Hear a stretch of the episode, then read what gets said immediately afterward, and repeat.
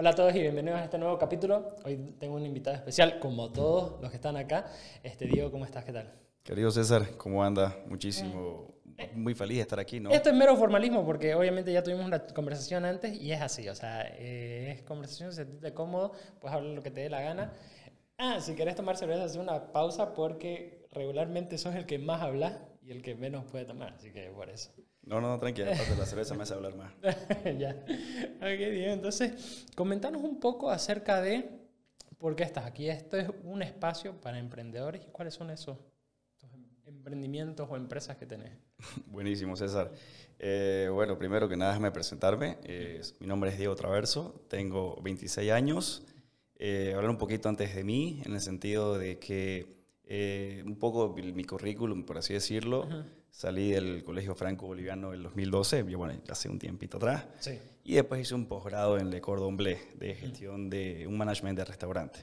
Entonces, te decía esta introducción del management de restaurante porque eso fue algo que me encantó toda la vida. Claro. Yo desde niño siempre quise hasta tener un restaurante, jugaba con eso. Entonces, eh, abrí, bueno, en realidad no abrí, sino que me asocié con otras personas y actualmente estoy con, un, con dos negocios, dos empresas una llamada Gos Las Brisas, que está ubicado en el centro comercial Las Brisas, vale la redundancia. Y la otra es Tulum, es un resto bar que recién hace un mesecito hemos abierto. Ya reventado, o sea, la otra vez fui y no pude entrar. Ah, ya era tarde, era tarde, era tarde. O sea, fui tarde y no, no pude entrar, pero bueno. Oye, qué interesante lo de las brisas. Eh, me parece. ¿Con cuál querés hablar primero? Hablemos con el que ya está eh, a ver, con Ghost, ¿cómo fue? Me imagino que vas a hacer la pregunta de cómo fue que llego a, abrir esta, em, o sea, asociarme con, con, esta empresa. Eh, yo a Ghost, bueno, te tengo mucho cariño a la marca, yo trabajé mucho tiempo con ellos en la parte de relaciones públicas y, comercial y les hice muchos eventos a lo largo de los años. Entonces trabajé con ellos como unos tres años, ¿no? Sí. Y bueno, los dueños, digamos, por así decirlo, de la marca, eh, siempre han sido emprendedores, siempre han sido personas que estaban, siempre tenían esas charlas de, café, de, hablar de negocio. Claro. Y ellos vieron ese, esa chispa en mí de, emprendedor, de, buscar horizontes, de siempre estar para adelante. Entonces, eh, siempre dijimos que íbamos a hacer algún negocio, alguna cosita. Y hemos hecho algunas cosas a lo largo de la vida. Y después me dicen, mira Diego, estamos queriendo armar este proyecto, eh, esta es la idea, más o menos así sobre el, sobre la, sobre el tapete, por así decirlo. Claro. Lo hablamos, lo vi, eh, vi cuánto era la inversión, vimos un montón de números y cosas y fue como que dije de una. Y, y así empecé, ¿no? Empecé, bueno, con una empresa bastante grande, entrar. Claro.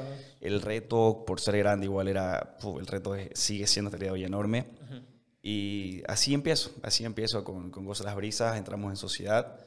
Y este, bueno, desde el 2018 hasta el día de hoy que seguimos firmes. Oye, y me, llama la atención porque eh, vos habías tenido, porque me decís que sí, viste números, viste esto, lo otro, pero ya habías tenido como que un negocio antes o me dijiste que tuviste acercamientos, pero no sé, una empresa como tal o un negocio como tal? ¿Ya eh, sale, ¿O simplemente fueron esporádicos eventos y, situaciones? No sé. Evento como tal, no. O sea, eventos, es que, perdón, empresa como tal, no. Eh, he hecho ciertos eventos, o sea, cosas bien específicas, ¿no? Por las cuales generaba ingresos. Eh, ya tenía experiencia en el rubro de relaciones públicas. también un poquito en el tema de traer ciertas cosas de otros países y, y revenderlas acá. Entonces siempre tuve esa chispa de, ver qué hacer. O sea, siempre estaba pensando eh, cómo poder generar el ingresos. claro. me llama la atención. Y esto de lo de Las Brisas, y bueno, aquí viene alguna que otra pregunta. ¿Cómo ha sido al principio? ¿Cómo ha sido amoldarte a un negocio? Obviamente los restaurantes es algo que vos ya sabías, pero ¿cómo ha sido amoldarte al mercado boliviano? ¿Hay mucha diferencia en lo que aprendiste? ¿Tuviste que hacer varios ajustes? No sé. O sea, me eh, llama la atención eso tirarte a un restaurante, o sea, primero que nada quiero partir con una premisa que la gente siempre dice cuando hablo con ellos, dicen, me dedico a la comida y al trago y me va a ir bien en Santa Cruz. ¿Sabes que Ese comentario lo he escuchado cien mil veces en mi vida y no es así. O sea, así como hay restaurantes que se quedan, hay muchísimos restaurantes que no duran ni un año. Sí, claro. Entonces, eh, siempre tenés que estar estudiando el mercado internacional, siempre ver eh, otros restaurantes, eh, seguir algunas, algunos tips de, de Europa, de, claro, de las Asia. tendencias igual. sí. tendencias. Entonces, siempre es intentar anticiparte a las cosas. Entonces, se puede, pero es una guerra. O sea, restaurantes Sí, hay un montón. hay un montón. Hay un montón y tenés que estar siempre eh, en la actualización constante, siempre aprendiendo, porque si no, te llevan. Claro. Ahora, me gusta lo de Goss, que tiene ese lado de boliche igual, que le da un plus. o sea, son pocos los restaurantes así consolidados que vos sabés que son boliches. Muchos tienen, por ejemplo, eh, otra marca iba a decir, muchos tienen un boliche por otro lado, o al frente, ponete, pero no, ese, eh, no ahí. O sea, que se convierte después, no sé. O sea, eh, esa idea me parece genial. Y creo que por eso recuerdo Goss. Sí, no, la verdad que Ghost se, se ha caracterizado por eso desde el inicio, siempre. desde el canal Isuto cuando, cuando estaba hace mucho tiempo atrás. Y quisimos traer un poquito ese concepto, conservarlo y ponerlo en las brisas. ¿no? Claro. Eh, tenemos cuatro ambientes. Tenemos eh, el restaurante Gourmet, que después te voy a comentar un poquito que estamos... Te voy a invitar, más bien tenemos, hemos lanzado un nuevo menú increíble, ya te voy a comentar más adelante. Ok. Tenemos el bar interno, que es donde se hacen las jodas. Sí. la- Bueno, han pasado muchas, muchas anécdotas interesantes ahí. Después tenemos el, el bar de afuera, la terraza, que es un poquito más al aire libre, un poquito más, un ambiente más, más chill, digamos. Claro. Y tenemos la cafetería. O sea, tenemos inclusive una panadería ahí adentro. Entonces, todos esos ambientes los combinamos, tenemos, cubrimos todas las horas del día en atención, así que un poquito esa es la, la, la idea. Claro. A mí me parece interesante. Y ahora, eh, ya nos vas a comentar lo que viene, pero ahora, comentarnos acerca de Tulum. ¿Cómo nació Tulum? Eh, ¿Cuál fue el concepto? Eh, me, encanta saber eso. Mira, yo me acuerdo que cuando eh, estaba, estaba en, la, la pandemia, yo, o sea, en realidad tuve que volverme de Lima a, a Santa Cruz para, por el tema de la pandemia. Y ahí empecé a traer mi idea, a traer mi idea, a ver qué podía hacer para emprender acá. Vi unas dos, tres ideas y era como que no, después el otro no, mucha inversión. Y eran negocios los que le había metido mucha cabeza. Sí. Pero por un tema de inversión me agarró el miedo, la verdad, por el tema de la pandemia. Y después, bueno, tuvieron, tuve bastantes cosas personales en la vida con el tema del COVID y paré, vi, paré un poquito, a paré un poquito ese tema. Entonces, este, yo me acuerdo cuando me llega la propuesta de, de este negocio de unos amigos, que es obviamente para mí, si me lo hubiera ofrecido cualquier otra persona hubiera dicho que no, pero eso es lo, lo, lo bueno de saber que te estás rodeando de gente mejor que vos o de gente que vos le podés aportar y que es un equipo que se va a combinar muy bien. Entonces, eh, cuando me llega la oferta, yo me acuerdo que le digo a mi padre, porque me gusta charlar con él, me da consejos de vida, entonces le digo, mira papá, tengo esta opción, ¿qué te parece? Y me dice, vos estás loco, vos estás loco, o sea, estás en pandemia. Claro, en plena pandemia. No hay chance de que, de que te vaya bien, no puedes hacerlo, bueno, pura negativa. De ahí dije, pucha, qué, qué, qué burrera, ¿no? De voy y le digo a, a, mi, a mi tía, ¿no? Una, una señora con la que igual converso mucho. Le digo, mira, tía, tengo esta opción, no sé qué, y lo mismo, como que mm, no, que nadie creía, nadie creía que podía hacer. Claro. Entonces, ya después digo, ¿sabes qué? A la mierda, vamos a meterle. Y voy a dejar de preocuparme por opiniones de personas que me importaban, pero dije, de una vez, esta es... Vos sentías que, que sí. Se Claro, dar. aparte de que lo sentía, lo estudié, vi números, vi, vi las cosas, porque siempre por corazonada no se, no se elige un negocio, ¿no? Aparte de que la corazonada sí me decía que sí, tenía que estudiar un poco el negocio, estudiar un poco los números, hacía grandes rasgos, porque fue, como- fue una locura, fue como que me dicen, mira Diego, tenemos este proyecto medio armado, queremos lanzarlo en 10 días. Ah, o sea, ya, ya. O sea, yo fue como que me dijeron, mira, aquí es el lugar donde queremos hacerlo, eh, venite, me llaman, ¿no? Me voy a verlo y no pues el lugar. Yo dije, 10 días no hay chance de que abramos Claro. 10 días, ¿no? Pero este, le metimos cabeza a la cosa, eh, todo se dio y pudimos abrir Tulum. O sea, de esa manera llego a abrir Tulum. ¿Por qué lo abro? Porque la sociedad me encantó. El- las personas que estaban detrás de Tulum eh, son personas muy emprendedoras que saben mucho del rubro. Sí. Entonces podíamos cada uno dar eh, un poco de lo, de lo aprendido. Entonces, así es como me lanzo. Pero me llama la atención una cosa que decís, porque sí hubo un estudio, viste números, viste proyecciones, me imagino, entonces, pero lo que te hizo dar el paso fue tus, o sea, los socios con los que ibas a estar. Totalmente. Entonces, no fue tanto los números, porque ahora yo te hago una pregunta. Si hubieras visto la- lo mismo, pero con otras personas. Es que lo que pasa es que la experiencia pesa. La experiencia pesa y ellos tenían muchos otros negocios que los respaldaban. Claro. O sea que si vos me mostrabas esos números y me lo decías sin una experiencia previa, Obviamente. mm, muy difícilmente voy a creer eso. Sí. En cambio, como ellos sí tenían esa experiencia, fue como que los números no eran locos a comparación de lo que ellos habían logrado. Claro. Fue que dije de una. Oye, está bueno. ¿Y cómo ha explotado Tulum? La verdad que, que sí, nos ha ido, hemos tenido bastante aceptación de la gente, eh, inclusive en pandemia. Yo sé que es una, Es que la gente es así. Eh, lo bueno de todo es que tenemos, son 1500 metros cuadrados aproximadamente. Y es al aire libre igual. Claro, entonces es al aire libre. eh, cumplimos, digamos, con el tema del, del espacio, lo tratamos de cumplir. Hay veces que cuesta un poquito, pero casi siempre tratamos de, de por lo menos no meter a más gente de lo debido. Claro. Hay veces que sí se sale un poquito de control, pero intentamos que no suceda. Entonces, sí, la verdad que hemos tenido muy buena aceptación y las cosas están marchando súper bien. Ahora, eh, justo estaba viendo las redes sociales de Tulum porque obviamente la investigación que hago antes. Claro. Este, y ese lado de restaurante, igual fue inspirado por vos o ya estaba planeado eh, el más lado de, de- de- de la comida, por ejemplo. Eh, Porque uno dice Tulum y lo reconoce como boliche, pero en realidad sí tiene una parte de restaurante interesante, y con propuestas igual interesantes. Mira, Tulum en realidad eh, cuando nació tuvo, por así decirlo, dos fases en este poco tiempo que va. Uno, ¿qué pasó? O sea, habíamos pensado abrirlo netamente como boliche, Ok. nada de restaurante. Entonces, eh, ¿qué nos pasó? Fue justamente la época, tuvimos la mala suerte que fue la época del rebrote. Ah, donde la gente empezó, porque ya claro, ya la gente venía saliendo desde octubre, noviembre, desde octubre, y yo salía y veía que todos los lugares reventaban y yo dije yo, o sea, igual tengo el Claro. super potencial de hacerlo, ya lo he hecho durante muchos años y con estos socios lo voy a hacer. Y justamente en esa época empezamos a coordinar un, un equipo, un equipo de relaciones públicas, y contratamos más o menos aproximadamente como cerca de 20 personas y de las cuales justo cuando íbamos a abrir estaban 12 con COVID. Puta.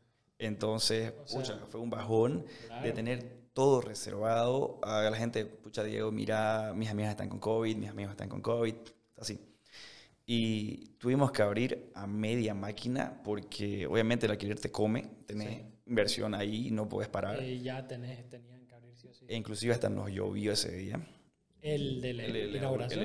el- de la inauguración. Ajá. O sea, fue complicado, fue un golpe, fue un golpe porque, pucha, los todos tenían miedo del COVID, hasta yo tenía miedo del COVID, pero teníamos que seguir.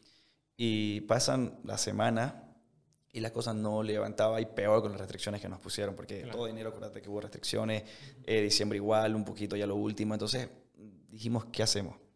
Eh, y ahí entró el tema de tomar una decisión drástica, o cerrar el negocio y perder el dinero, o hacer una reinversión para hacer un restobar, porque obviamente ya un restobar te demanda más sofisticación, si quieres verlo así. Sí. Te demanda un poquito más de proceso, eh, de implementación de cocina, de creación de menú. Entonces ahí es donde debatimos con los socios Claro. y yo les digo, o sea, tenemos que hacer un restaurante. Que en realidad en algún comienzo estaba pensado mucho más adelante hacerlo. Pero fue como que dijimos, necesitamos hacerlo. Y ahí empezamos a ponerle cabeza a las cosas. eh, yo tenía mucho networking por el tema de, de, de contactos, Claro. de cocineros, de chef. Y empezamos a ver opciones, empezamos a ver un montón de cosas, eh, inversiones, de captar una inversión externa para poder levantar lo que queríamos hacer. Claro. Y así fue como que le metimos mucha cabeza durante bastante tiempo. Y el alquiler corría, era como que, pucha, sacar plata. Estaban para- presionados de todos lados. Claro, sacar plata de nuestro bolsillo para pagar. eh, era- fueron, fueron momentos difíciles, ¿no? De, de tomar una decisión. Pero eh, creo yo que sí tomamos una decisión acertada y dijimos, vamos para adelante. No para atrás ni para tomar impulso. Claro. Entonces, hacemos lo que ya hoy día vos ves como Tulum. Ya tenemos el restaurante Ajá. que se llama Mexicantina. Sí. Ah, bueno. O sea, es como que la idea es transmitir que de martes a viernes tenemos Mexicantina y los sábados convertimos todo el boliche en Tulum para darle una experiencia al usuario de diversión. Claro. Ahora, este, eh, lo que Tulum, lo que tienen en Tulum, ¿está pensado para ser esporádico o está pensado para continuar? Eh, Porque eh, eso es lo que pasa en un boliche y el lugar tampoco es extraño de boliche. Porque ha sido, o sea, yo me acuerdo que hace 6, 7 años, no sé qué era ahí, pero sí me acuerdo de haber ido ahí. Entonces, eh, ¿está pensado para quedarse o simplemente está pensado para como que aprovechar esta, esta, este impulso? Eh, no, Tulum está pensado para quedarse. Está pensado para quedarse y hay hartos planes, hay hartas, hay hartas cositas que hemos estado pensando hacer a futuro con Tulum también. Así que no, yo le veo varios años más de vida. Sí, Dios quiera. Está bueno, la verdad que... Eh, ahora, vamos con... Dale, dale, toma. sí, no, no te apures porque esto lo podemos cortar, no está grabado nada en vivo. Ah, ya, buenísimo. Sí. Y no, igual, no sé, vengo acelerado, no sé por qué. He estado bien. La anterior semana dijimos con los chicos una pausa de tanto grabar podcast. Vamos a dedicarnos a organizar todo. Yo tenía que igual otras reuniones con, como la de eh, tu gerente. Pero sí, ya, ya, ya volví al ritmo y ya estoy como que acelerado y afanado por, por la conversación. Por eso si, si sentís que estoy un poco, eh, tranquilo, o sea... No, no, estás bien, estás bien. Ahora sí, volvemos. Te pregunto, con todos estos eh, negocios que tenés, tanto Gos Las Brisas y Tulum, ¿qué crees, y, con los que hubieron antes, qué es lo mejor de haber emprendido? Lo mejor de haber emprendido, pucha, hay tantas cosas positivas. Eh, el tema de aprender, principalmente eh, aprender es lo que a mí me encanta. Yo siento que si una persona deja de aprender, deja de vivir. Entonces, eh, em, ser emprendedor es ser un estudiante toda la vida. Entonces, yo estoy todo el tiempo tratando de actualizarme con todo lo que puedo. Después el tema de tener, mal que mal, que es algo que todavía no lo tengo, pero lo voy a tener, es el tema de tiempo, eh, vos ser dueño de tu tiempo. Sí. Pero eso se me hace que es una falacia al fin y al cabo, porque... Después te voy a explicar el por qué no soy todavía dueño de mi tiempo, ¿no? Eh, y después, o sea, poder alcanzar las metas que uno se traza. Sí. Alcanzar las metas, porque obviamente no todos sueñan con ser emprendedor. Claro que no. Tal vez algunas personas dicen, pero no saben lo difícil que es emprender. Sí, creo que hay muchos retos que pasar. Hacer, o sea, tenés que tener la piel gruesa para ser un, emprendedor y mantenerte. Porque siempre hay la opción de, de, bueno, busco un trabajo, pero creo que ser emprendedor así durante toda la vida es un gran trabajo. Es, es, pero la satisfacción que te da, o sea, el tema de, de poder inclusive hasta dar trabajo, sí. Eh, conocer a personas muy buenas, porque, pucha, en los negocios he conocido personas realmente increíbles, eh, inclusive he hecho hasta negocios chiquititos con personas que he conocido por, por, por, el, por el, restaurante. Entonces, pucha, si me decís que tiene de malo emprender, eh, nada, solamente algunas leyes burocráticas que te, que te apretan mucho, pero... todo el mundo dice eso de que Bolivia es un, la verdad que es todo un reto emprender. Pero ahí viene la siguiente pregunta. ¿Qué es lo más retador, aparte de todo esto? O sea, que estamos hablando del país y las legislaciones. ¿Qué es lo más retador? ¿Qué te ha tocado pasar a vos, Diego, como con todas estas empresas? o sea, si tenés algunas anécdotas de... Uf, es que, a ver, eh, algo retador que ha sido. Eh, nosotros tuvimos, en esto te digo que cuando vos escoges una entrar en una sociedad, tenés pros y contras, totalmente. Eh, tenés muy buenos pros y, muy contras también feas, ¿no? Y una de esas contras es que a veces vos confías en ciertas personas que, pucha, de alguna forma no cumplieron con el trabajo que vos suponías que iban a hacer. Entonces, en un emprendimiento que tuve eh, en sociedad, lo vamos a dejar así porque no quiero decir si sigo o no sigo con ese emprendimiento. Eh, tuve un, un, socio bastante malo que nos dejó con unos pasivos increíbles en la empresa. Entonces tuvimos el reto de, subsistir a la empresa y remar la empresa con pasivos. Entonces con empleados enojados, con empleados a los que se les debía, con acreedores. Entonces eh, el reto más grande fue subsistir, seguir adelante y pasar esa etapa. Entonces, eso ha sido uno de los retos más grandes que, hemos, que, hemos, que yo he tenido en mi vida, ¿no? Pero eh, me parece interesante porque obviamente a mí me ha pasado igual en mi primer emprendimiento. Eh, mis socios no es que hayan sido malos, pero creo que no todos tienen, uno, la visión que vos tenés y aparte eh, vos crees que todo el mundo va a tu ritmo. Como que, o sea, yo soy una persona que, que intento y en mi primer negocio obviamente fue a los 23 años, hace mucho tiempo, este, y, y, o sea, yo la verdad esperaba que todo el mundo haga su trabajo, bien hecho, como yo lo hacía. Y no, no, muchas veces no es así.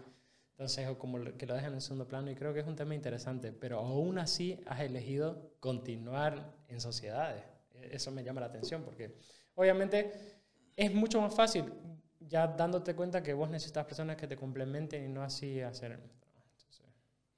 Sí, la verdad que cuando fue algo incongruente en el sentido de que, por ejemplo, mi padre, cuando vuelvo al tema que yo charlo mucho con él, él me decía, o sea, otra sociedad, otra vez, vas a confiar. Claro. Entonces, eh, sigo creyendo en las personas todavía, inclusive cuando he pasado por, por, cosas negativas, pero sigo creyendo en que hay personas buenas, que hay personas que sí van a, a, darte lo que vos esperás en el sentido laboral.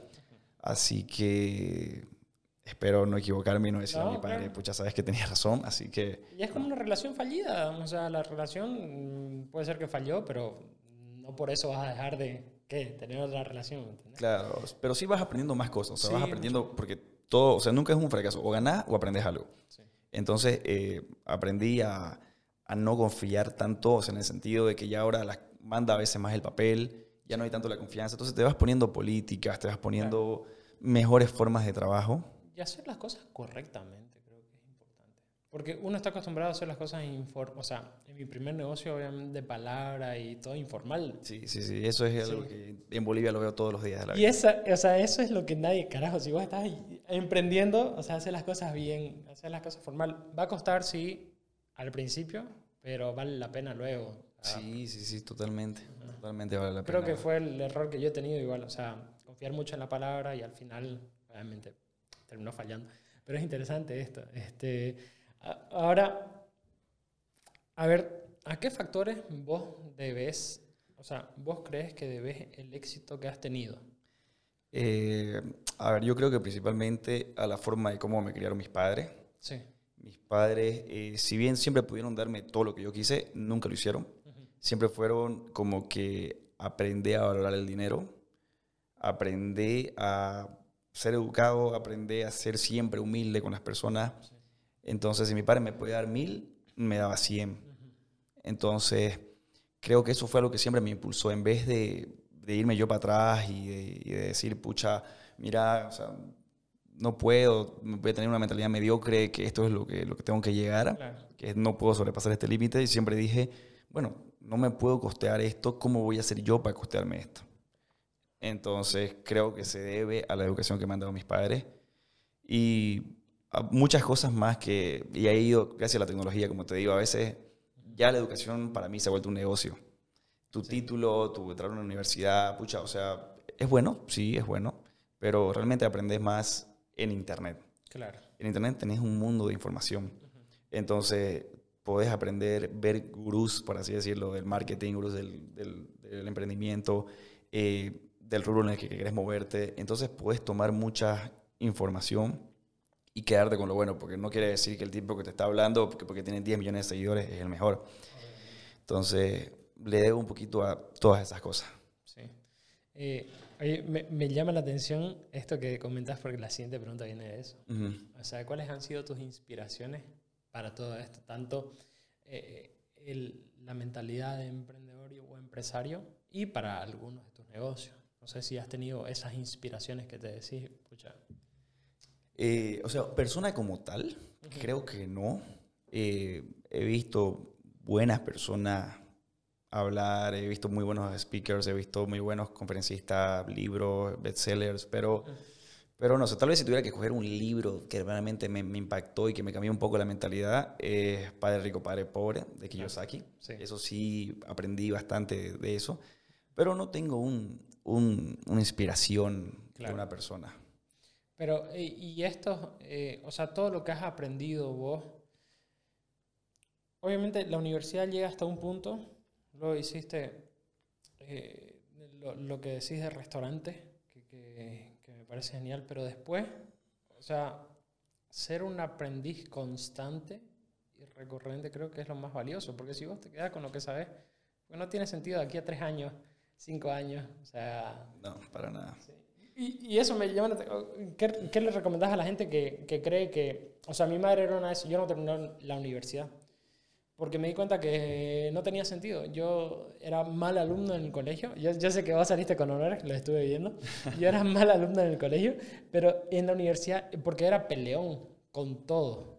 Entonces, no me gustaba cómo me enseñaban, no me gustaba nada. Y yo he sido así, digamos. Y en la universidad peor, yo sentía que eran unos eh, no enseñaban bien, así. Entonces, este, no sé, ¿qué consejo vos le darías a las personas que, que piensan que, que, teniendo un título ya su vida está resuelta?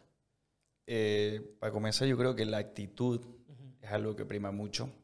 No te estoy diciendo para todos los campos, porque obviamente si una empresa, una empresa está buscando... Un médico claro, o un arquitecto, sí, hay, hay, ciertas limitaciones. Sí, pero sí la actitud es algo súper valorado en las empresas hoy día. Eh, el tema de que la gente, creo que la gente en, Bolivia en general es muy mediocre. Es muy mediocre y estudian porque para darle a, papá la satisfacción. No estudian porque quieren estudiar, no estudian porque quieren superarse. O sea, es como que sienten que le están haciendo un favor a los padres estudiando. Entonces, el consejo que yo les doy es que siempre, o sea, que estudien porque ellos quieren ser mejores, por un lado, y segundo, que no se queden, porque la, la universidad te da esto. Si vos querés, puedes tomar todo esto. Entonces, depende de cada uno. Así que, puta, si vos querés, puedes ser un genio y inclusive hasta saber más que tu profesor. Claro. Pero todo depende de las ganas que tenés y quién querés ser en el futuro. ¿Y tus motivaciones? ¿Y, y, esto en qué te motiva vos para continuar así y el impulso que das? Eh, ¿Qué me motiva? Me motiva mucho eh, el dinero Claro. El dinero, poder ser, tener, llegar a tener esa libertad financiera de poder hacer muchas cosas en la vida, hasta más adelante, que sabes, hasta puedes hacer filantropía si quieres hacerlo, ayudar a muchas cosas. Eh, el tema de poder aprender, aprender de mucha gente que sabe más que vos, el tema de poder empoderar a personas y de poder cambiar vida, porque creo que ser emprendedor también es cambiar vida. Así que esas son mis motivaciones. Diego, y comentabas algo interesante acerca de que no sos dueño de tu tiempo aún. ¿Por qué razón? Que me lo a explicar. Eh, a ver, porque yo soy convencido de que vos tenés que tener ingresos residuales, ingresos de varios lugares. Sí. Entonces, eh, ¿por qué escogí estar en sociedades, por ejemplo? Porque si bien obviamente si vos estás en un negocio propio 100%, vas a involucrar el 100% de tu tiempo hasta que ande bien. Entonces, eh, yo me entro en sociedad porque sé con quiénes me estoy juntando y podemos dividirnos el trabajo y eso me da un tiempo extra, un tiempo que para mí lo tengo que monetizar. Entonces eh, es donde no soy dueño de mi tiempo, ¿por qué? Porque estoy trabajando en una empresa ahora actualmente. Entonces, eh, ¿cuándo voy a ser dueño de mi tiempo? Cuando ya tenga esa libertad financiera. Pero ahorita tengo varios ingresos, entonces tengo que trabajar, tengo todavía, yo soy jefe en unos lugares y en otros soy, eh, Le, respondo al, al, gerente general, entonces es así, por eso todavía no soy el dueño de mi tiempo. Oye, y me gusta, obviamente yo te conocí en las oficinas de tu gerente, un saludo, un saludo a Juan Miguel, que estuve ahí con él. Este, ¿Qué rol ocupas? Sí lo comentábamos antes, pero... Eh, en tu gerente estoy trabajando como Growth Executive, Básicamente lo que hago ahí es estar de encargado de los asesores comerciales y poder llegar a alcanzar los objetivos de ventas que tiene la empresa. Entonces, a grandes rasgos, eso es lo que hago. Le comentaba, eh, un paréntesis aquí, le comentaba a Juan Miguel que, que su, su departamento de ventas es bien a la ofensiva. O sea, me joden, me jodían esos desgraciados, me hablaban y me hablaban. Tuve que bloquear al número que me hablaba porque era intensamente, pero creo que es uno de los pasos para eso, o sea, para, poder vender. Eh, mira, una startup a veces tiene, eh, cuesta a veces adaptar a decir, ya estamos bien. Entonces una startup es una empresa que tiene cambios constantes. Sí, sí, sí. Entonces ellos han probado diferentes formas de vender. Entonces si, si se está haciendo este tipo de, de venta es porque han visto que de alguna forma da resultados. Obviamente tampoco la idea es ser una cosa... No, no, no, no, no, eso te digo, fue hace unos cuantos años. Yo, yo estuve fuera un año, llegué justo en diciembre y, y nada, eso fue el año, hace, hace unos cuantos años. Pero lo que me llama la atención es eso, y, y está interesante porque la gente se, quede con, se queda con lo que le ha funcionado. Pero por ahí lo que te ha funcionado, y eso pasó en los restaurantes en la pandemia. O sea, ya viste lo que, que- lo que te funcionaba, ahora no funciona. Yo he entrevistado aquí dos personas que, son, que tienen una dark kitchen como que, y ha explotado. Entonces, lo que funcionaba antes ahora no funciona. Y, y no sé, quedarte con eso en vez de probar, y eso me encanta de, de- de Juan Diego que nos comentaba, él prueba muchas cosas, algunas cosas van a salir muy mal, pero entre eso va, va a haber una que va a salir muy bien. Yo creo que ahí está la valía de eso.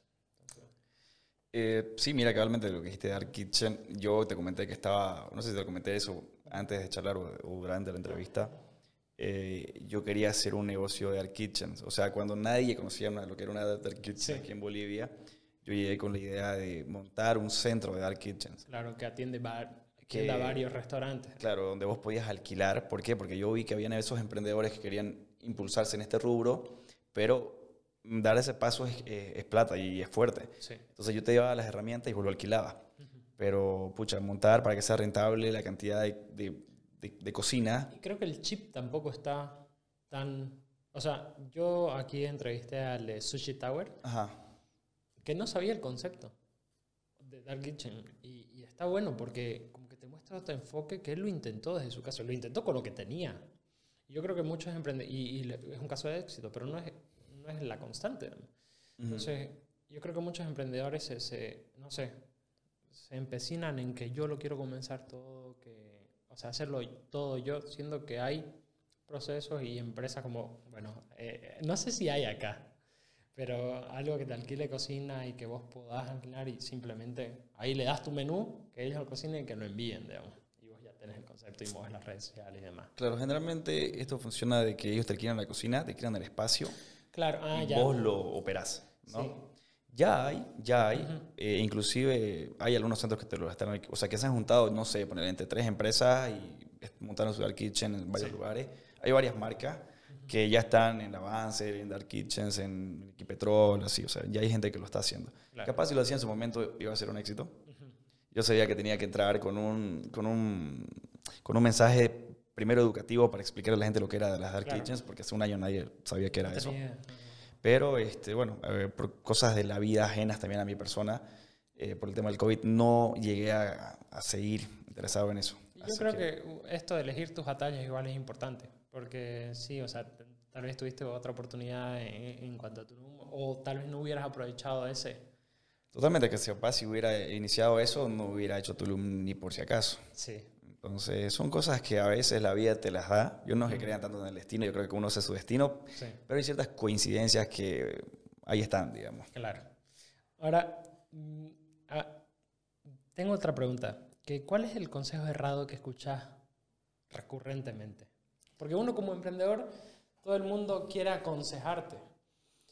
Y obviamente escuchar consejos de todos no es sano, porque te tiran de un lado para otro. Pero ¿cuál crees que es el consejo errado que escuchas de muchas personas? Ahorita que dijiste algo interesante de que eh, esto de escuchar a todo el mundo es algo que le pasa a mucha gente. Entonces, hay una frase que me gusta mucho que dice, eh, no sé cuál es la fórmula del, del éxito, pero la del fracaso es tratar de complacer a todo el mundo. Sí.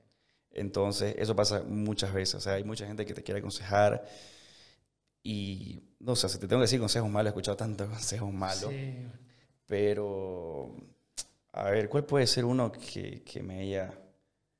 La verdad que no, no, no tengo uno en mente ahorita que me hayan dicho repetitivo, uno malo, pero son consejos, ¿no? Como que, ay, que por qué no vendés, me invento, que por qué no vendés pollo a la brasa en gozo, Claro. o por qué no vendés, no sé, me invento, este, salteña, o por qué no vendés esto, por qué no vendés lo otro, o sea, consejos así, Claro. ¿entendés? De por qué no implementás tal cosa o implementás otra cosa. Y a veces hay consejos interesantes, pero que ellos no, como no lo estudian, no ven Claro. toda la cosa que está detrás, ¿no? O sea, en el tema de logística, de, de inversiones. sí. Pero no recuerdo uno exacto, digamos. Y, y sí, bueno, yo tengo varios igual, como que este, y en cuanto a los socios, yo me acuerdo que estabas diciendo en la sociedad, me acuerdo que tenía un novio de mi madre que decía las medias son los, los pares son para las medias. Entonces, como que no te juntes con socios, él creó su empresa desde cero y le fue muy bien. Pero él decía eso, y yo, y, hablando obviamente, vos, vos te lo tomás de alguien, de una persona exitosa, decir eso, pucha, sí tienes razón. Pero ya hablas con, con otras personas y la verdad que si te vas a dedicar de eso de por vida, y me encanta esa, o sea, él tenía ya, o sea, a él le gustaba hacer eso y sabía que le iba a gustar durante toda su vida.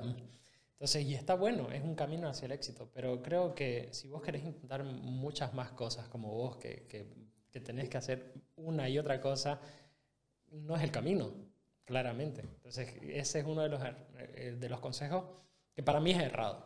Probablemente sí para él y para algunos sea el camino, pero para mí es errado. Entonces, eso, eso me acordé de lo que dijiste. Creo que no hay una regla. O sea, en realidad, en el juego del, del, de, de, crear empresas, no hay una regla que te lleva al éxito. O sea, no hay, hay, cosas que a uno le ha funcionado y otros no. Como que, no sé, pues antes, si no te casabas hasta, si las mujeres no se casaban hasta tal edad, ay, era desesperación, no sé qué, ¿no? Entonces, o que te decían que si te casas después no te va a ir bien, o si te casas con alguien antes de conocerlo, o si vivís con la persona. O sea, no hay regla. Así como en el amor no hay regla, yo creo que en el, en crear un negocio tampoco hay regla.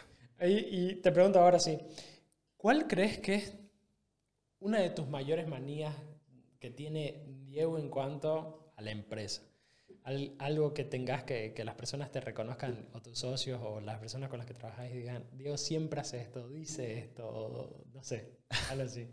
Eh, a ver, me encanta, eh, como que yo llego y me encanta charlar con los clientes. O sea, saben que si llega, llego yo, es como que va a invitar a un shot a un cliente, va a invitar una cerveza a una chica, a un chico. O sea, saben que yo llego a, a mimar a los clientes. Entonces, como que eso esperan, creo, algunas, algunos de mis socios, ¿no? Como que llega a hacer eso. Como que pero, pero también es como que cuando ya se hacen los eventos, es como que algo que siempre me ven a mí, yo no estoy sentado nunca hasta que, hasta que ya el evento fluyó. O sea, de que no sé, que no, a veces que estás preocupado porque no llega la gente temprano, porque aquí en Santa Cruz nunca la gente llega temprano. Eh, después porque, no sé, falló una cosita que la gente no lo nota, pero vos como dueño de empresa sabés que está mal. Entonces, esa es otra característica que ven en mí, que nunca estoy tranquilo, así, pero jamás. o hay veces que invito inclusive a mis amigos a, mi restaurante y se sientan con ellos y yo me siento un segundo y cuando veo algo malo, listo. No me senté, no, no charlé nada con ellos y se fueron sin que yo charle porque estoy así. Entonces... Oye, y con respecto a eso, ¿vos te consideras una persona sociable?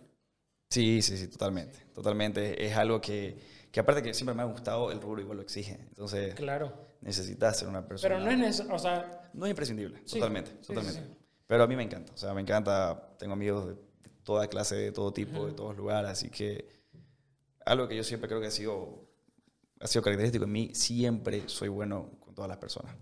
Nunca le he cerrado la puerta a nadie, nunca le he dicho que no a nadie. Todos son, a todos les doy la oportunidad de conocerlos y de darles una mano. ok, Diego. Este, hicimos una pequeña pausa. Eh, Ahora, me gustaría preguntarte unas cuantas cosas. Tengo tres aquí. Eh, y, quedaron hartos temas pendientes volando de, de Ghost Las Brisas, por ejemplo, que me tenés que comentar que viene después y me interesa saber igual que viene después de Tulum. Y, y con todo esto del rebrote, o sea, es un tema que no quiero tocar, pero dada, dado el negocio, me da curiosidad. Eh, ahora, ¿vos tenés una rutina diaria? respecto a tu semana, o sea, o una estructura semanal. Porque rutina diaria, personalmente, solo voy al gimnasio y depende de los podcasts que grabo y los clientes que tengo. Pero sí tengo una estructura semanal. ¿Vos, ¿Vos, tenés algo así?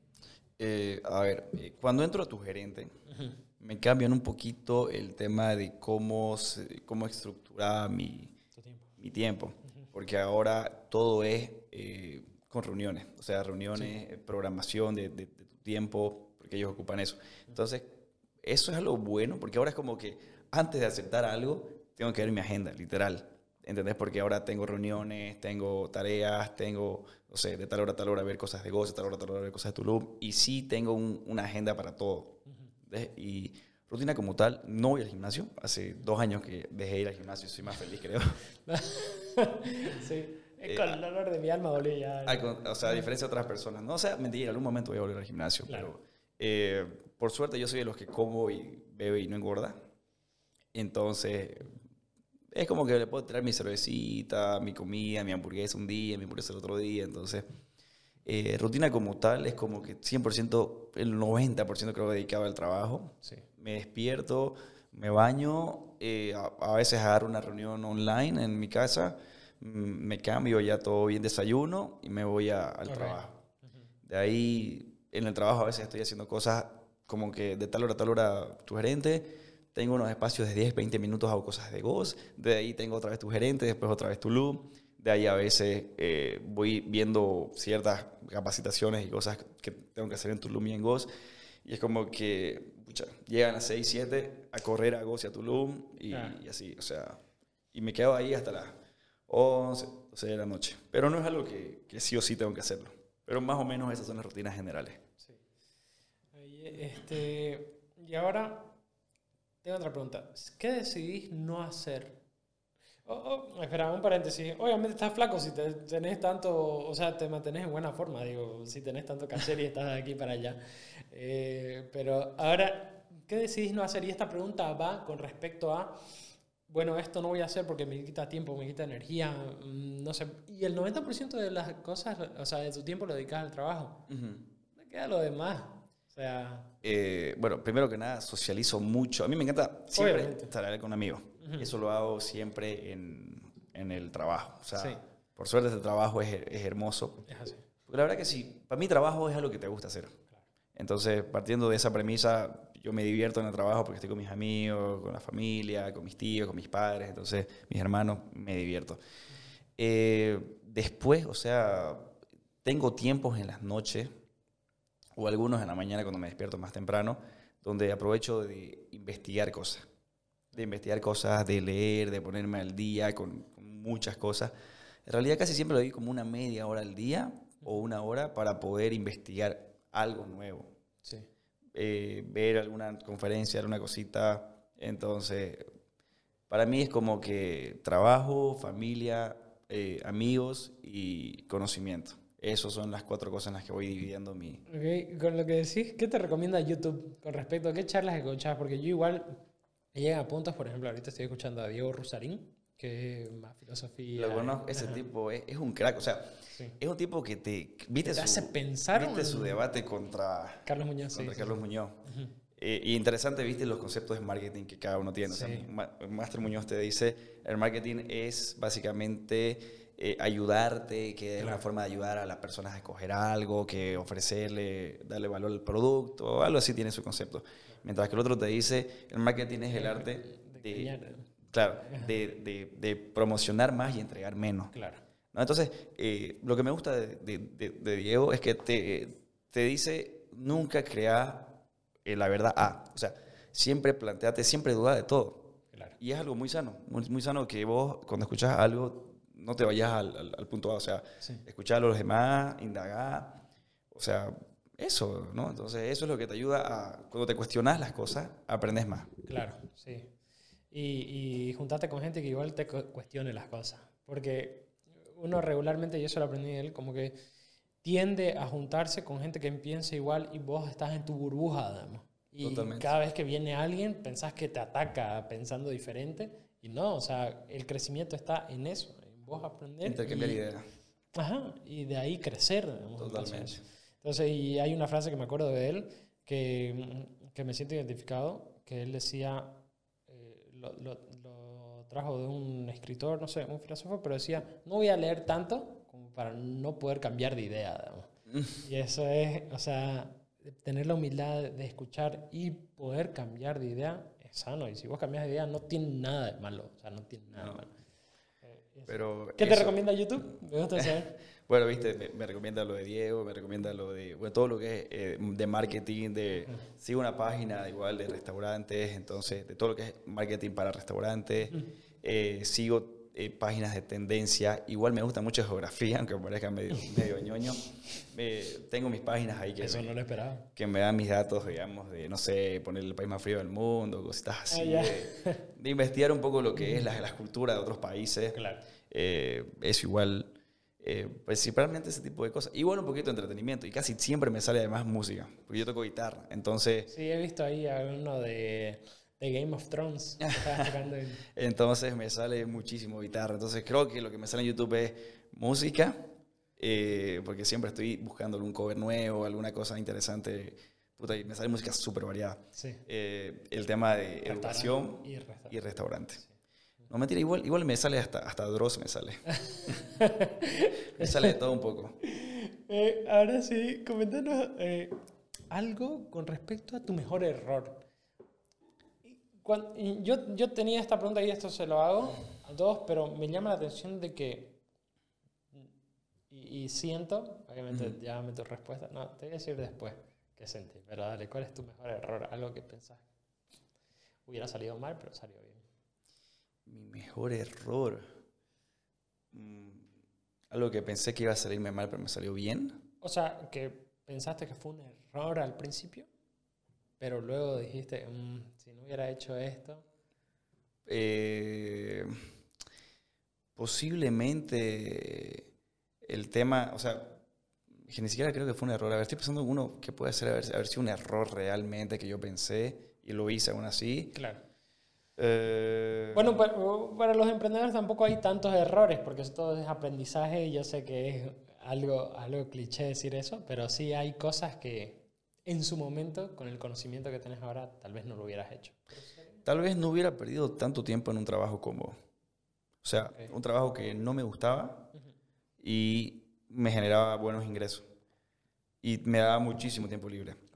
Tenía en tu zona de confort. Claro, entonces, eh, durante muchos años, yo, o sea, desde que salí de la U, desde antes de la U, cuando ya se, o sea, cuando me refiero a trabajos más oficina, creo que elegí siempre el, el dinero y el confort por sobre el aprendizaje.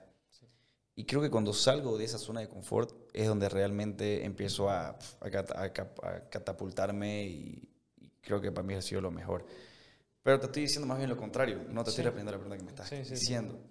Eh, un error que creo que, pucha, me agarraste con esa pregunta. No, o sea, es para esto el podcast. o sea, igual la gente viene aquí a responder preguntas que rara vez le han hecho. ¿no?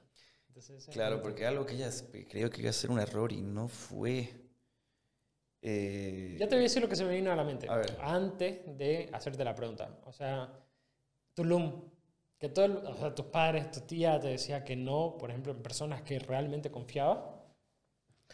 Y, y ellos dijeron no, es un error. y, y ahorita es lo que es. Claro, que tal vez en eso no te lo dije porque yo sí creí en el proyecto. Sí. Entonces no lo vi como un error. Y dije, pucha, si pierdo, ni modo, o sea, es parte Claro. del aprendizaje y de la vida. Pero sí puede ser una, una, buena, una buena respuesta. Ahora sí.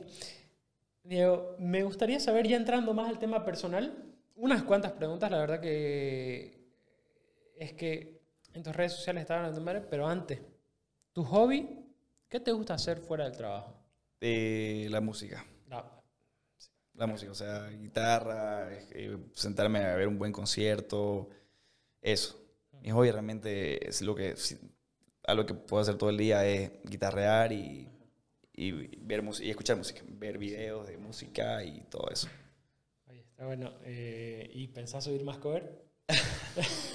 Tengo, la verdad que le, le he descuidado un poquito la guitarra, la Ajá. he descuidado un poco con, con tantas cosas que hay, pero sí, sí, o sea, subo ahora más que todo alguna, le he tirado una dinámica chistosa que está funcionando, digamos, de que les digo a la gente qué, qué canción es la que estoy tocando. Adivinale y te invito a una ronda de shots, si te invito a algo. Está bueno. ¿Y eso lo haces de tu personal o Ajá. desde No desde mi personal, Sí. está ahí en, lo, en las stories de, Sí, destacadas. destacadas. Entonces ahí está y no he subido cover como tal, Ujú. pero he subido ese tipo de cositas. Está buena esa dinámica, ¿no? No, no, no la había visto. Creo que no vi tus historias destacadas, pero sí. Sí, visité la anterior semana, cabalmente, subí una, me di cuenta, por ejemplo, subo una, cuando subo tipo, no sé, algo más latino, todo el universo responde, ¿no? Obvio. Pero la anterior vez subí, quise cambiar un poquito la dinámica y subí rock Ajá. y toqué, toqué dos canciones. Y le dije a la gente, la que viene las dos canciones, se ganan, se ganan este premio. Y obviamente respondió, no sé, 100 te respondían 50 personas, te respondieron 10. Ah, ya. Así literal, ¿no? Porque la gente no, no está acostumbrada al rock, digamos, ¿no? Y bueno, lo ganaron, digamos, ¿no? O sea, pusieron eso. Y X, ¿no? Y de repente llegó una persona este sábado a Tulum y me toca así el hombro. Y obviamente era una persona que yo no conocía. Y me dice, este, hola Diego, soy fulanita. Te cuento que yo fui la que respondí tu story y quiero los shots, me dijo. Así que le quedó fui ahí, no, obvio, obvio. ¿Y qué, qué género musical te gusta? Preferí. ¿Qué prefiero? Si tengo que elegir, creo que uno por sobre todos, creo que el rock latino. ¿Sí? El rock latino, o sea, Maná, Enanitos Verdes, lo Ah, máximo. ¿Y cuál es tu canción del momento? Porque esta es una pregunta que decía todo, el otro podcast que tengo, pero Ajá. ¿cuál es tu canción de ahora mismo? Si vos me decís, me subo al auto y pongo esta canción. Es que, pucha, la verdad que O tu playlist es de todo. mi playlist, no, o sea, un poquito de todo, tengo como que estados de ánimo, si quieres verlo así. Claro, jueves Eh, romántico. Claro. Este, No, yo pero tengo jueves romántico. te cuento que no, o sea, obviamente tengo que estar al día con el reggaetón porque exige Claro. el rubro, pero... ¿No es algo que prefieras? No, no, no, no, no, no. O sea, me gusta el reggaetón para cuando estás en el lugar. Eh, claro. Pero, Pero, para ir en auto, no hay chance. No hay chance. no, no, no. ¿cómo pones un perreíto ahí en- mientras más? No, mentira, O sea, no. capaz si estás con tus amigos, ¿no? No, sí. Ahí sí, pero si estás solo... Sí, no entiendo. Yo, yo prefiero poner rock, prefiero poner Sabina, prefiero poner Enanitos Verdes. Sí, creo que yo solo, y es algo que creo que no lo he contado tampoco, eh, prefiero eh, baladas románticas en español. Bueno, un sin bandera. No tan, no tan sin bandera, pero tal vez un Andrés Cepeda, algo así. Bueno, bueno, es bueno, es bueno. Buena música. Así que, ok. Bien, Diego, vamos a ver. La, la siguiente pregunta es acerca de tus relaciones personales. Ya el tema eh, romántico, si querés llamarlo. Ok.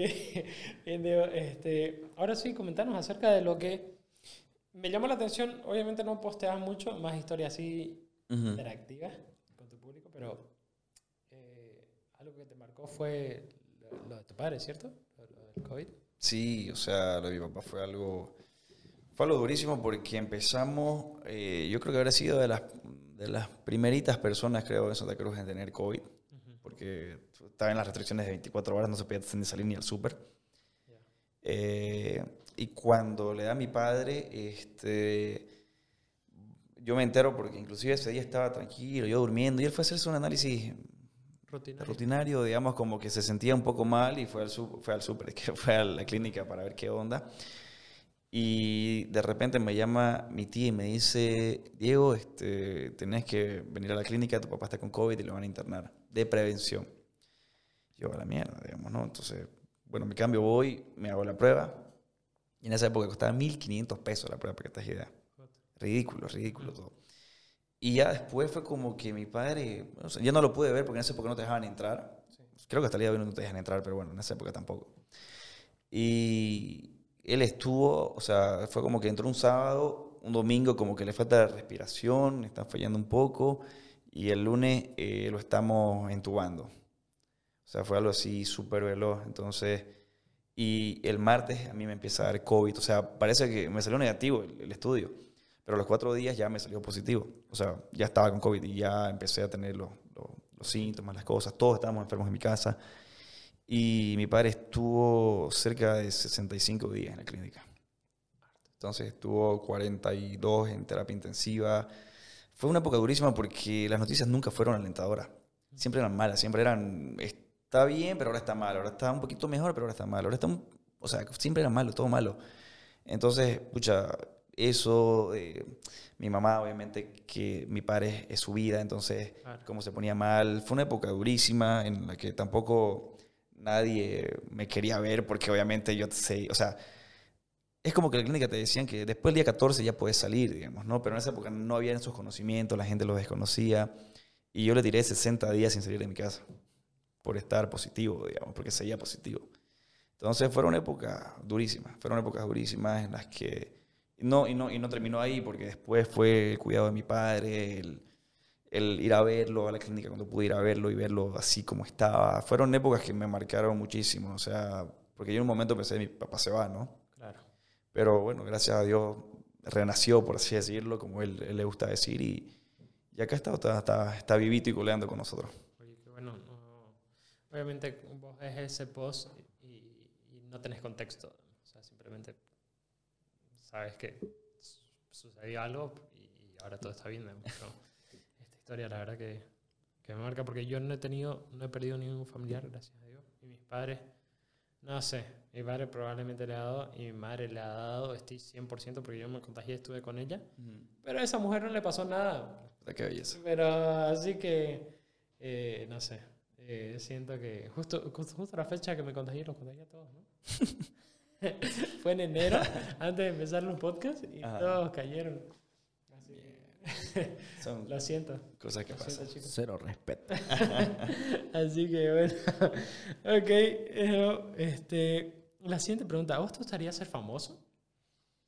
Mira, la verdad que El- no, o sea, No me digas eso. O sea, aquí me acuerdo de una persona que vino, uno de mis amigos, Rodrigo, decía el que, que te diga que no es mentira. O sea, a lo que me voy no es mi objetivo en la vida. Claro. Pero por consecuencia, Ahora, sí. sí. por cosas de la vida, gente te conoce más o lo que sea, gente interactúa con... O sea, yo no busco ser influencer, nada por ese estilo. Claro. ¿no? Yo lo que busco es, mediante mis redes, poder eh, comercializar mi negocio.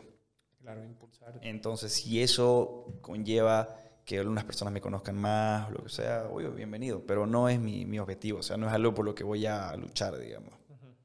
Pero si llega, bienvenido, ¿no? Una de las últimas preguntas personales ya para que la gente te conozca. La compra más absurda que has hecho. Puta, comprarle una piedra a un dominicano para que deje de joder, digamos. Eh, De los que van a vender ahí. Claro, en Punta Cana no es la gente que te jode porque le compras estupideces. Ajá. Y el cama me quería vender una piedra y le decía que era una piedra mágica, digamos. Y no me dejaba de, hinchar las pelotas, pero todo el día. O sea, no se iba, no se iba y no se iba. y no- Y son pues impulsivos y, vendi- Claro. agresivos los tipos. Entonces me la quería vender en 20 dólares, su piedra mágica. Ajá. Y yo le dije, puta, brother, tengo 5, digamos. Claro. Y yo, Obvio, chocho, ¿quién puta va a vender una piedra por 5 dólares? Cualquiera, ¿no? Y yo me dijo, toma, te lo doy. ¿Y la tenés en tu cuarto? No, No, no, mentira. ya, ya. Eh, ok, Diego, entonces eh, al final la piedra la dejaste nomás. La dejé. Está buena esa. Una cosa boludísima, pero la dejé. ¿Qué iba a Sí. hacer?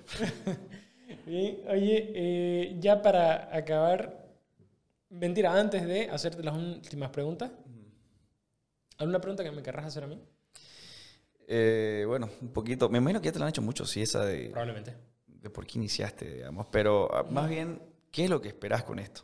O sea, ¿esperás algún momento lucrar de estas cosas? ¿Esperás, o sea, el- cuál es el objetivo de todo esto que estás haciendo? Aparte de tener una buena charla. Ok, eh, sí, hacer networking, lo dijiste, pero casi nunca lo digo porque creo que no prima eso. Porque muchas personas que están acá, obviamente, pueden ser potenciales eh, clientes de, de mi servicio, eh, del servicio que ofrezco, pero no es el por qué los traigo. Ahora, con el otro, sí. Entonces, como llega más público y demás, pero no voy a vivir de esto. O sea, yo sé que esto es un camino para. Entonces, Ah, pero ya. eso, eh, o sea, eso es un plan que tengo y ya no, eso no lo he dicho todavía y no lo, no lo voy a decir, pero sí viene después. Entonces, esa es un poco la idea. Como que te vas a catapultar con esto que estás haciendo. Con la audiencia, sí. Entonces, y obviamente yo sé que en el otro podcast la estrella es René, digamos, porque René le da vida. Yo soy un poco más serio y más para estas charlas, digamos, con respecto a... Eh, así que, en eso estoy. Tener conversaciones de todo tipo y me gusta ampliar igual el umbral a personas que son... eh, entrevistamos a de todo, TikTokers, Instagramers, eh, Twitteros. Eh, vamos a traer una invitada de OnlyFans que tiene OnlyFans acá. Yo no tenía idea. Entonces, eh, va a ser de todo. Está interesante, la verdad. Me gusta, me gusta tener esta. Me río un montón. Yo paro el podcast riendo, la verdad. Ya puedo creer, oye. Ya, hay- ya hay alguien con OnlyFans acá. No, y, y yo no sabía que habían varios. O sea, hay varias personas con OnlyFans. Entonces. Qué bárbaro. Sí. Qué emprendedora. no, y emprendedores igual. Entonces, eh, es interesante. Nos dijo Kerubín, uno, eh, un tuitero, que igual se hizo famoso por eso. Entonces, eso. Este, contanos qué viene después en Gos Las Brisas y Turum. Eh, a ver, en Ghost Las Brisas eh, renovamos el menú. Eh, fue algo que yo quería hacer hace mucho tiempo, pero no se podía por algunos motivos ajenos a la empresa. Pero bueno, ya lo pudimos hacer. El sábado lanzamos el nuevo menú que se llama... Es una nueva experiencia gastronómica. ajá. Este sábado. Estamos en. No, ya lo lanzamos. Ok. Ya lo lanzamos hace Ya. tres días, cuatro días. que este podcast va a salir probablemente de aquí un mes y medio, más o menos. Ah, ya, ya, ya. Entonces, Entonces, sí, bueno, ya, ya, ya está. el Bueno, nuevo menú. ah, 10 de marzo, por así decirlo. 10 de abril. ahí. 10 de abril, perdón. Eh, una nueva experiencia que se llama Doumo. Es un nuevo restaurante parrilla fusión que combina eh, un poco el, todo el sabor asiático, el japonés, digamos, Sí. con, algunos, eh, con alguna comida que vos comes en tu día a día, ¿no? Tenemos, no es por ser, hacerme al, al- al- No, hacerte, pendejo, sí, pero sí, creo yo que tenemos ahora la mejor carne de Santa Cruz. Ajá, yo soy vegetariano. Ah, pero si sos vegetariano tenemos un coliflor, que es un plato que Oye, es una escúchame, yo quiero, la otra vez estaba viendo, yo sigo a un influencer, a un músico mexicano que fue a un restaurante y había un coliflor. Te mostraría la historia, pero ya desapareció. Un coliflor Ajá. que, que hablando de coliflor, ¿no? que pendejo. Pero un coliflor, ¿no? Que era buenazo, se veía buenísimo. Claro, Neces- necesito probar un coliflor. Este es. Oye, ¿y eso estaba ahorita? Ajá. Esto es, es, es- es bárbaro. Oye, ¿sabes que yo te voy a ir a visitar este fin de semana? por el obvio. coliflor. Buenísimo. No, es, es bárbaro. O sea, a las personas les, les encanta y a los que no son vegetarianos y no les gusta el coliflor, lo comen porque es delicioso. Es un coliflor braseado al Josper. Sí, pero hablanos de la carne, porque a la gente no le importa. ¿Qué puta hablas de coliflores? No, te, cu- te cuento que hay harto, hay, hay muchísimos Sí. vegetarianos. O sea, inclusive en- ya en Tulum estoy eh, haciendo un menú para ellos, porque hay mucha gente que se cuida, que, Sí. Que está en esta, en esta, en esta, en esta onda del, Cuidado con lo que vas a decir. del de, lo- de ser vegetariano, ¿no? Ah, ok. Que me parece, me parece muy sano, pero se pierden de lo que es la vida. Pero bueno, Ok, sí, sí, sí, sí. me entonces eh, la carne es algo excelente, o sea, te lo juro que es así, la acordás con la mirada la carne. Oye, ¿y qué, o sea, qué tipo de cocción tiene? ¿O es Eh, vos, secreta? vos escogés obviamente la cocción que, que querrás, ¿no? Y la puedes combinar con dos tipos de guarniciones. O sea, si sos más clásico y querés ser la persona que se lo come con yuca frita, arroz y, y yahua, lo puedes hacer y Claro. ensalada. Pero también tenés el toque de parrilla fusión, que lo combinamos con un chimichurri asiático. Sí. Lo combinamos con diversas guarniciones, como ser, por ejemplo, un mac and cheese a la huancaína, que es así otro planeta sabor. Claro. Con un arroz Eso por sí solo suena espectacular. con un arroz thai. eh, tenemos igual uno, una combinación que es un... ¿Tú ubicas lo que es el bao? Es un pan oriental este, cocido al vapor. Ok. Que eso lo combinamos con diversas guarniciones que tenemos, como asado de tira, una, un, un cerdo laqueado. O sea, un- vas a ver, o sea, es algo absurdo como vas a comer allá. Es delicioso. Ah. Así que eso estamos implementando. eh, ya, ya está en realidad implementado y ahora esperamos que, que pueda Claro. tenemos la- las expectativas altas, ¿no? Sí. Ah, ahora, en cuanto a Tulum, vi que lanzaste esa hamburguesa eh, que me pare- pareció impresionante, llena de queso cheddar. Eh, Es salsa de maracuyá, te cuento. ¿Qué? Es salsa de maracuyá, no es, no es cheddar. ¿No hay vegetariano? Eh, hay vegetariana, hay, Eh. hay una hamburguesa vegetariana. Hay una, porque mi socio, uno de mis socios, es, es vegetariano. Entonces el tipo se pide todo vegetariano ya. o sea, Claro. La hamburguesa creo que le, le pone hasta una piña al camba en vez de así la, la- la hace rostizar y se la mete a la Claro. hamburguesa. Pero hay una hamburguesa vegetariana. Sí. Ay, ay, ay. Entonces estamos implementando más cositas por esto. Con Tulum tengo hartos sueños, por así decirlo, hartas cosas que ojalá se vayan dando, ¿no? Eh, con Mexicantina pienso hacer varias cositas igual. Entonces como que si quieres verlo así, siento que tengo tres marcas en una. Una es Mexicantina, que es lo que es la comida. Tengo otro que es Tulum, que es el, el bar, la joda. Y tengo uno más que estamos inaugurando, que es la cafetería. Y todo está dentro de Tulum Ok. que es una, que es una cafetería, pastelería. Entonces, que eso está pronto a inaugurarse. Entonces, voy a jugar también algo similar a Ghost, que vamos a tener todos los horarios del día, los vamos a, a- a satisfacer.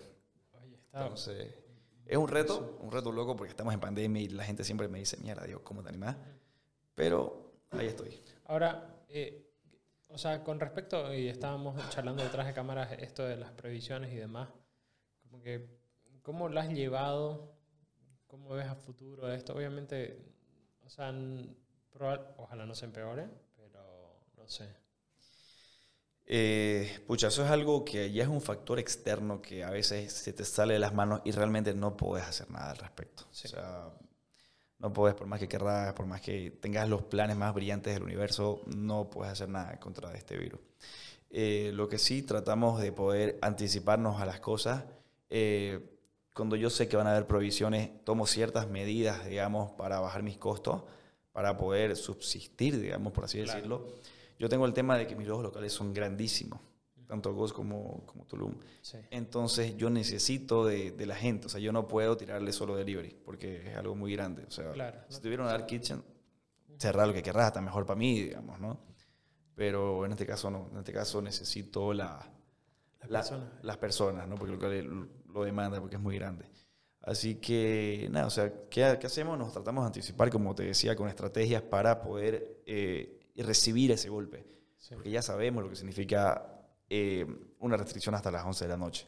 Una restricción que no vas a poder transitar después de las 11. O sea, sabemos cómo se ve eso afectado en las ventas. Entonces siempre tomamos ya las precauciones necesarias para que el impacto no sea tan fuerte, porque siempre va a ser fuerte. O sea, lastimosamente que te cierren va a ser un impacto fuerte siempre. Entonces, tratas de ver la manera de cómo amortiguar ese golpe. Oye, eh, gran conversación, Diego. No sé si tenés algo pendiente o alguno, algo más que querrás comentarnos. Eh, creo que nada, César, más bien felicitarte por, por esta iniciativa, por, por hacer esto que estás haciendo. Eh, de alguna manera llegas a muchas personas y si esto le cambia la vida o ayuda por lo menos a una persona, ya es algo increíble. Así que siempre creen vos, siempre, por más que la gente, porque no hay mucha gente que se anime a hacer este tipo de cosas en, Bolivia por el tema del qué dirán o que la gente te, siempre te trata de, de trabajo. Te felicito por lo que estás haciendo y, pucha, miles de éxitos para vos. Muchas gracias, muchas gracias Diego y, igual felicidades por tu negocio. Voy a ir a visitarte por ese coliflor. Igual a Tulum espero disfrutarlo porque no he, no he podido entrar. Pero sí. Eh, bueno, y gracias Alexis igual por estar en, en cámara. Gracias, gracias, Alexis. y gracias a todos por vernos y escucharnos y nos vemos en el siguiente. Chao, chao Diego. Chao, chao César.